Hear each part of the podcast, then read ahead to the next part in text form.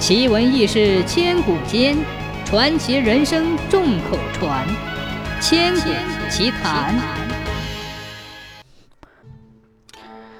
有一天，唐太宗对徐茂公说：“爱卿可知道哪里还有名医能治好娘娘的病吗？”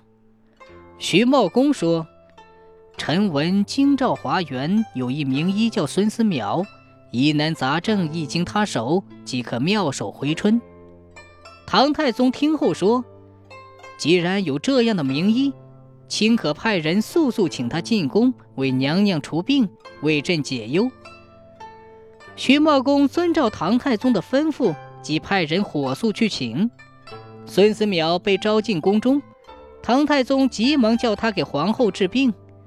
但是在封建社会，由于男女授受不亲的礼数，医生给宫内妇女看病。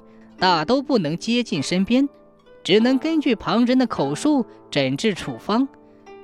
孙思邈是一位民间的医生，穿着粗布衣衫，皇后的凤体他更是不能接近。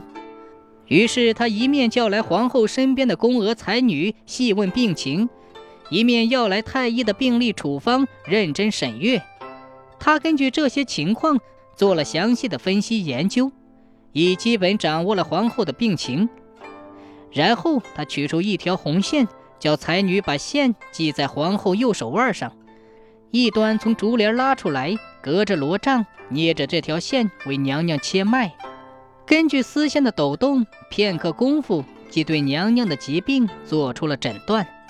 然后他向唐太宗禀告说：“娘娘迟迟不分娩，只需在中指微微刺上一针，再吃几服汤药，娘娘的玉体就能康复了。”唐太宗欣然同意他为皇后施针，宫女们遵从吩咐，便将娘娘的左手扶出帐外。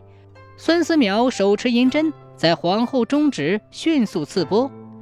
针后不久，皇后果然顺利分娩了。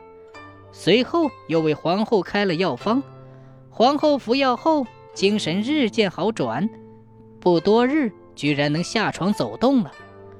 皇后病愈康复。唐太宗龙颜大悦。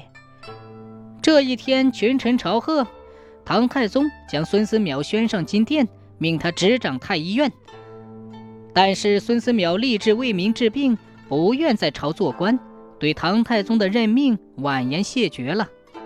唐太宗不好强留，又赏赐他黄金千两、绸缎百匹、金牌一面。临别时，唐太宗亲率文武百官。依依不舍地将他送出了京城。